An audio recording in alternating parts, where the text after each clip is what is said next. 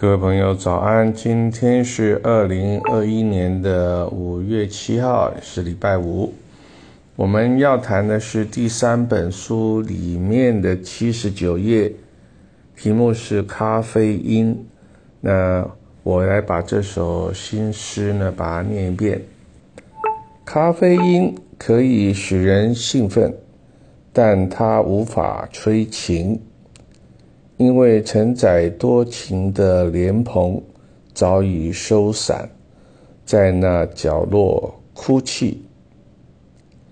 咖啡因可以使人怀念，但它无法算计，因为算盘的珠子早已散逸，在那窗前孤立。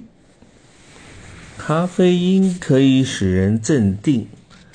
但它无法疗伤，因为抚平心灵的熨斗啊，早已生锈在那陋室原籍。咖啡因，它带我回到惨绿的过去，那曾经少不更事的，那曾经摇头晃脑的，那曾经荒诞不羁的。都将跟随着咖啡因的香气飘入脑海，而成为隽永的回忆。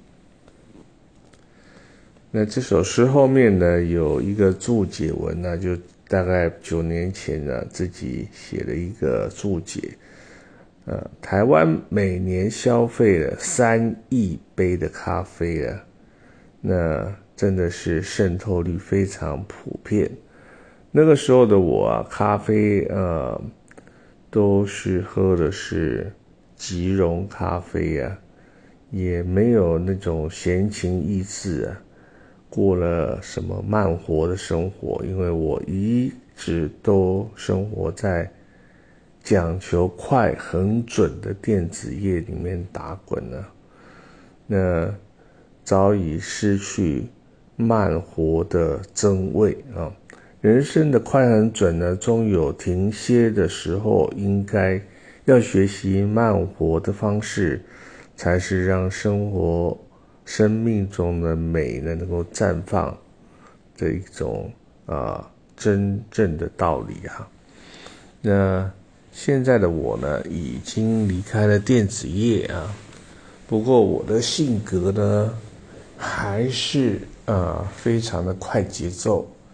在这一两天呢，我就把第十六本书的编辑的稿子啊，大概两百七十七页，就把它看完，也把它做了修订，又赶快寄回去啊，给出版社啊。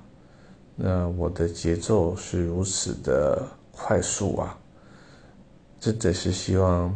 以后数年能够慢慢慢慢调整。那今天是礼拜五呢，呃，也祝各位有一个愉快的小周末。谢谢您的聆听。